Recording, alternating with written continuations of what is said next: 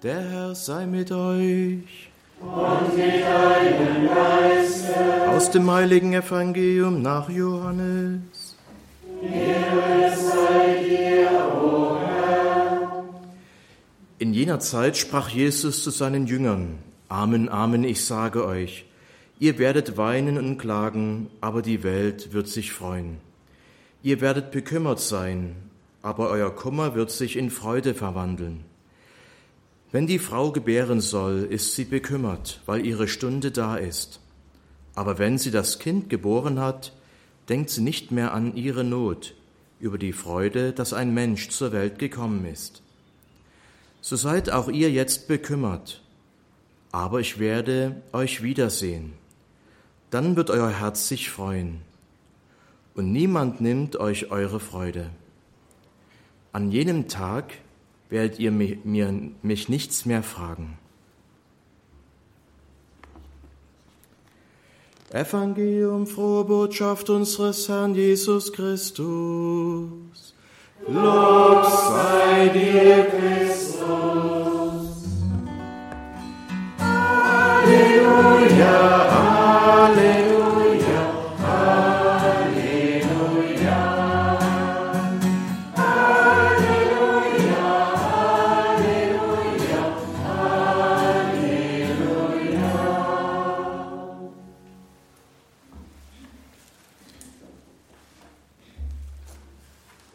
Zuschauer, liebe Brüder und Schwestern im Herrn.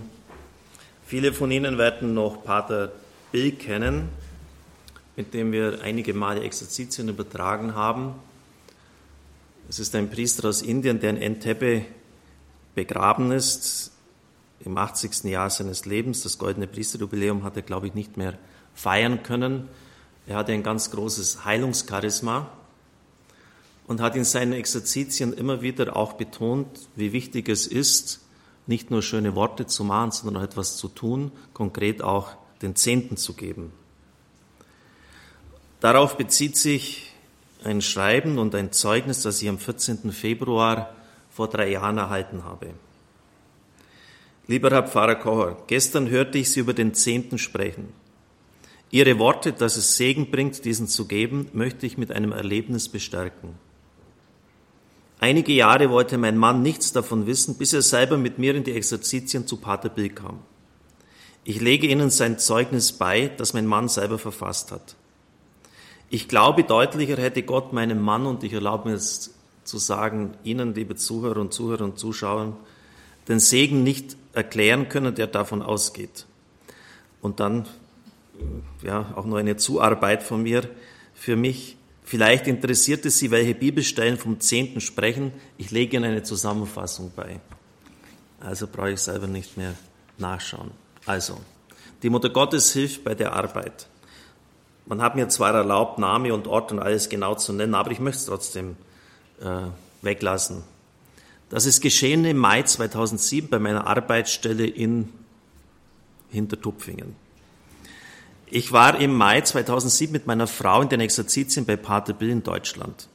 Dabei sprach Pater Bill über den zehnten Teil des Einkommens, der für kirchliche gute Zwecke, ganz besonders für die Mission und Evangelisation gegeben werden sollte. Das hat er immer wieder betont, dass natürlich die Sorge um den Leib wichtig ist und die staatlichen Stellen kümmern sich ja auch darum, vielleicht könnte es noch mehr sein, aber er hat gesagt, für die Mission und Evangelisation sollte man an erster Stelle etwas geben, weil es da auch um, die, um das Ganze des Menschen geht. Bis zu diesem Tag war das für mich kein Thema.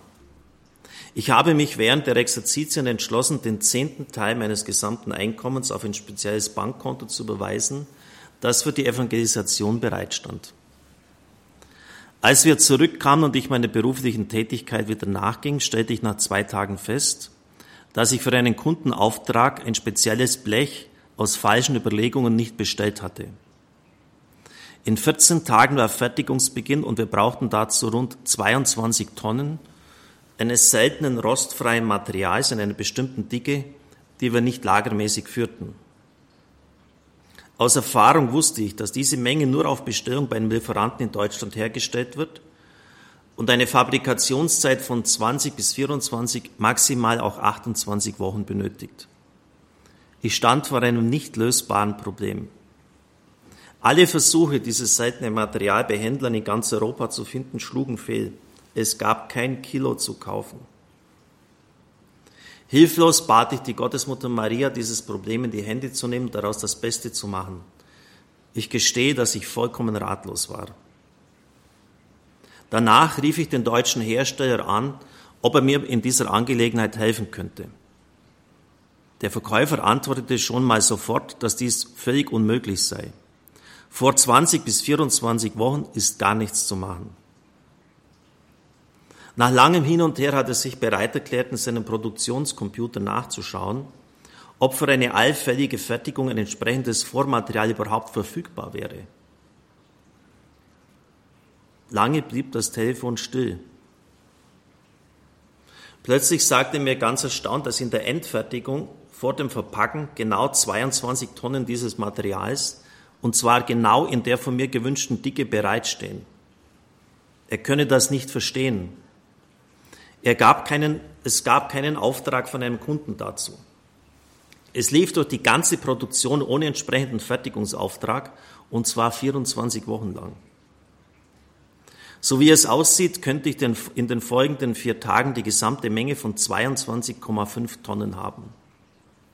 Er wollte aber nochmal alles abklären, ob dieser Phantomauftrag auch wirklich in der Produktion vorhanden sei.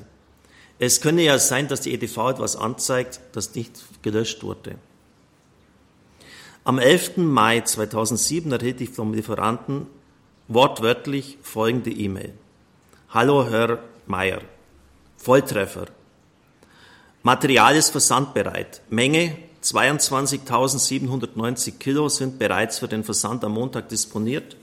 Und wenn alles gut läuft, ist das Blech am Dienstag bei Ihnen. Ich bin mir 100% sicher, dass dies ein Rekord ist, der nie wieder gebrochen wird. Sechs Ausrufezeichen und Smiley dahinter. In diesem Sinn ein schönes Wochenende. In der Tat war das Material zehn Tage nach Beginn der Suche in unserem Betrieb bereit zur Verarbeitung. Unser Produktionsleiter sah mich erstaunt an und sagte nachdenklich, das geht nicht mit normalen Dingen zu. Er blickte nach oben und meinte, dass da die Hilfe von oben kam. Ich verbürge mich, dass diese Geschichte wahr ist. Die Mutter Gottes hat für mich und die Firma etwas gemacht, was absolut unmöglich ausschaut. Ohne Gottes Hilfe wäre ich nie zu diesem Material gekommen. Wir konnten unsere Produkte zur richtigen Zeit an unseren Kunden ausliefern. Was ganz Ähnliches habe ich auch erlebt.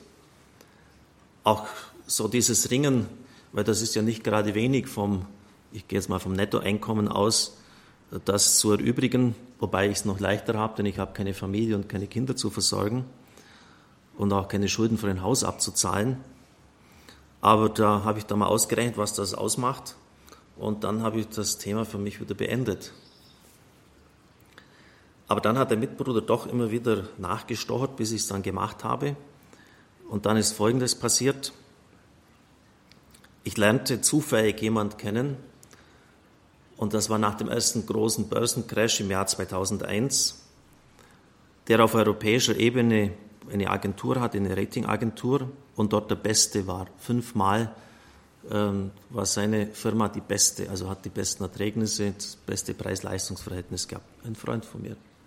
Und dann habe ich von meinen Eltern ein bisschen Geld geerbt und mein Elternhaus sollte eigentlich auch renoviert werden und habe ihm das dann gegeben äh, bis zum Jahr 2008. Und dann war der nächste Crash an der Börse. Und wie ein, wie ein Broker, der sich top auskennt, habe ich das Geld rechtzeitig herausgezogen.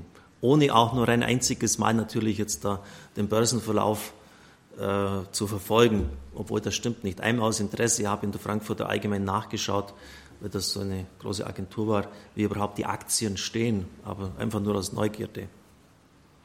Also mit anderen Worten, ich habe das angelegt, äh, wie ein, wie ein Profi es nicht besser machen hätte können. Denn danach sind die Kurse wieder in den Keller gefahren. Auf jeden Fall habe ich da so viel Geld gemacht, dass ich mein Elternhaus renovieren konnte. Und jetzt möchte ich Ihnen eines sagen. dass ich von dem, was ich dort verdient habe, den Zehnten noch lange Jahre bezahlen kann. Das heißt natürlich jetzt nicht, um nicht falsch verstanden zu werden, Sie sollen jetzt nicht denken, ja, das mache ich jetzt recht clever. Ich gebe den Zehnten und bekomme dann noch viel Geld wieder zurück. Äh, so wie der Mann hat natürlich auch ein Riesengeschäft gemacht in seiner Firma. Und das geht es nicht. Aber ich, wissen Sie, es geht, es geht mir jetzt nicht darum, mit diesen Beispielen, ja, wie soll ich sagen, zu erreichen, dass Sie jetzt möglichst viel rausrücken, damit für den Marathon äh, die Spenden gut laufen. Es geht um etwas ganz anderes. Es geht nicht, ich sage es jetzt mal ein bisschen hart, um eine Abzocke, sondern es geht darum, dass wir in dieser Welt so leben, wie Gott es möchte und einmal das ewige Leben bekommen. Und da spielt das Geld halt auch eine Rolle. Und zwar, wie ich auch damit umgehe. Im Buch Maleachi lesen wir Folgendes, und darauf hat sich dieser Mann auch bezogen. Darf der Mensch Gott betrügen? Ihr betrügt mich. Doch ihr sagt, womit betrügen wir dich? Mit den Zehnten und den Abgaben betrügt ihr mich. Ihr seid dem Fluch verfallen, aber ihr betrügt mich weiter, ihr und das ganze Volk. Bringt den Zehnten ins Vorratshaus, damit in meinem Haus Nahrung vorhanden ist.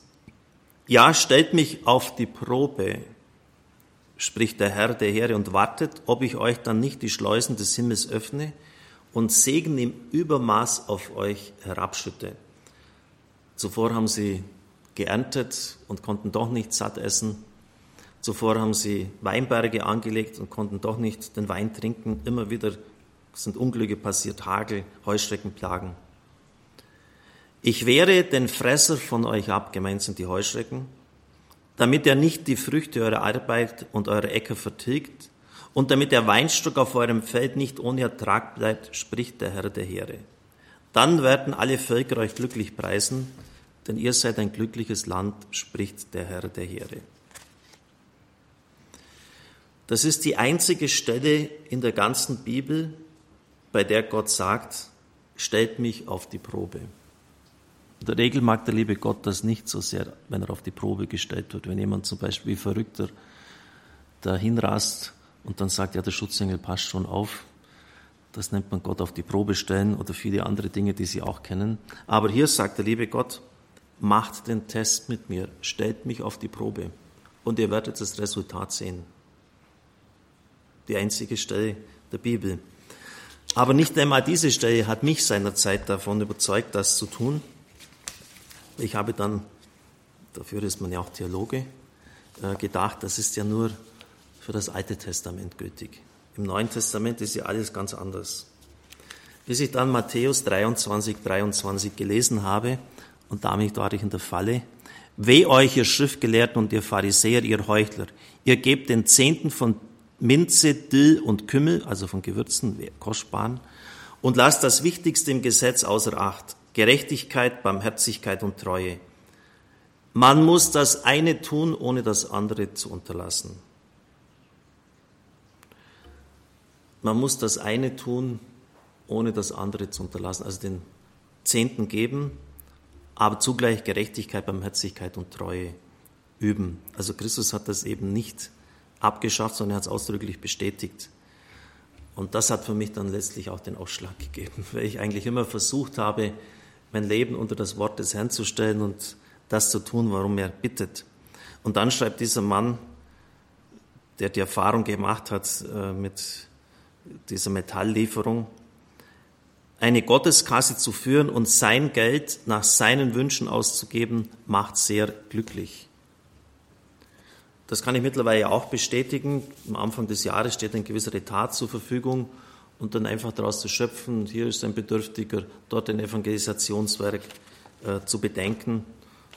Und mittlerweile ist es schon etwas ganz Normales gewesen. Aber ich erinnere mich noch, dass es am Anfang schon richtig schwierig war und dass es mir nicht leicht gefallen ist. Und ich kann verstehen, ähm, wenn sich auch andere damit nicht leicht tun, zumal ja viele Menschen jetzt nicht gerade so üppig verdienen und gerade schauen müssen, dass sie über die Runden kommen. Ich gebe einfach diese Erfahrung weiter. Ich gebe es einfach weiter. Im Evangelium ist die Gefahr schlechthin der Mammon. Und vielleicht sollten wir da schon mal heute auch ein bisschen zum Nachdenken kommen. Denken Sie an die Geschichte mit dem Mann, auf dessen Feldern eine gute Ernte steht und der dann größere Scheunen baut und sagt, iss und trink. Und Gott sagt sind du Narr, noch in dieser Nacht wird deine Seele von dir gefordert werden. Wem gehört dann alles, was du angehäuft hast? Und so geht es allen, die nur für sich selbst reich sind. Schauen Sie, das ist doch die Tendenz unserer heutigen Zeit. Jedem das Seine, mir das meiste. Nur für sich selbst reich sind. Und dann sagt Christus wörtlich im Anhang an diese Geschichte, der Sinn des Lebens besteht nicht darin, dass ein Mensch aufgrund seines Vermögens im Überfluss lebt. Für viele besteht der Sinn sehr wohl darin, gut zu verdienen und dann im Überfluss und sorgenlos zu leben. Wir denken an den Prasser und den armen Lazarus. Sie kennen die Geschichte vom reichen Jüngling, der traurig wegging, denn er hatte ein großes Vermögen. Was für eine Torheit wird dann in der Ewigkeit sich gesagt haben. Sein Vermögen, das, das er zurücklassen musste beim Sterben, einem Ruf von Christus vorgezogen zu haben. Sie kennen die Bildrede vom Kamel und dem Nadelöhr. Es wird uns im Bild der Saat, die nicht aufgeht, gesagt, dass die Dornen und Disteln die Jagd nach Reichtum darstellen und die die gute Saat ersticken. Wir lesen in der Apokalypse von der babylonischen Hure, die deshalb so viel Macht und Einfluss bekommt, weil sie reich ist und ihren Einfluss mit dem Geld schlecht nutzt. Wir denken an den ungerechten Verwalter. Wir denken an den unbarmherzigen Knecht. Auf der anderen Seite erleben wir auch Zachäus, die Hälfte seines Vermögens gibt er den Armen. Und wenn er zu viel gefordert hat, das Vierfache zurück, damit wird er ein armer Mann sein. Wir denken an die arme Witwe. Liebe Brüder und Schwestern im Herrn, der Reichtum, das Geld wird von Christus immer mit Mammon bezeichnet, und zwar mit dem Adjektiv der, der, der ungerechte Mammon. Warum? Weil er die Illusion der Sattheit vermittelt. Ich brauche Gott nicht. Ich kaufe mir alles selbst. Und deshalb hat das sehr wohl eine spirituelle Dimension. Wenn Reichtum komplett äh, abschottet in Bezug auf Gott, wenn es dafür sorgt, dass der Ruf in die Nachfolge nicht mehr gehört wird, wenn es dazu führt, dass die Saat einfach nicht aufgehen kann, sondern erstickt wird, dann geht es nicht um Geld, liebe Brüder und Schwestern im Herrn, im letzten. Dann geht es darum, dass den Menschen etwas besetzt und es gibt nicht nur dämonische Besetztheiten, wie wir das immer denken. Es, gibt, es geht darum, dass Menschen derart in Beschlag genommen sind, dass sie völlig hermetisch abgeriegelt sind für den Ruf der Gnade. Ich möchte Ihnen noch am Schluss ein Beispiel erzählen, das mir mein Arzt erzählt hat von einer Frau, die zu ihm kam und die unvorstellbar reich war. Und dann hat er ihr ein Medikament für ihre Gesundheit gegeben. Das eine kostet sieben, das andere elf Euro. Und das mit 11 Euro enthält genau den gleichen Wirkstoff, nur halt ein bisschen konzentrierter und wäre für sie besser. Diese Frau hat das Medikament für 7 Euro gekauft. Und dann hat der Arzt das so kommentiert,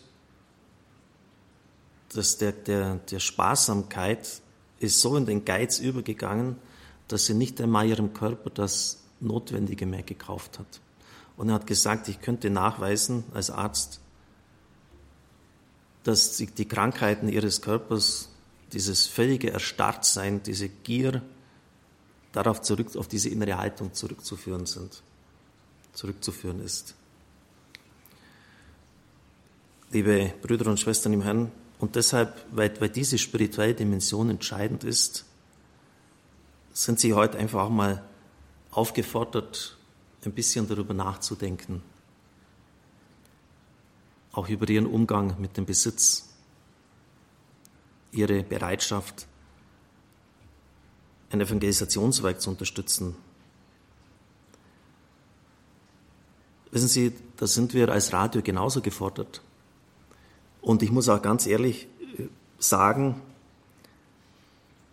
weil ich ja weiß, dass die Leute nicht doppelt spenden, in der Regel nicht, dass ich im letzten Jahr beim Marathon schon ein bisschen Bauchweh hatte und auch dieses Jahr.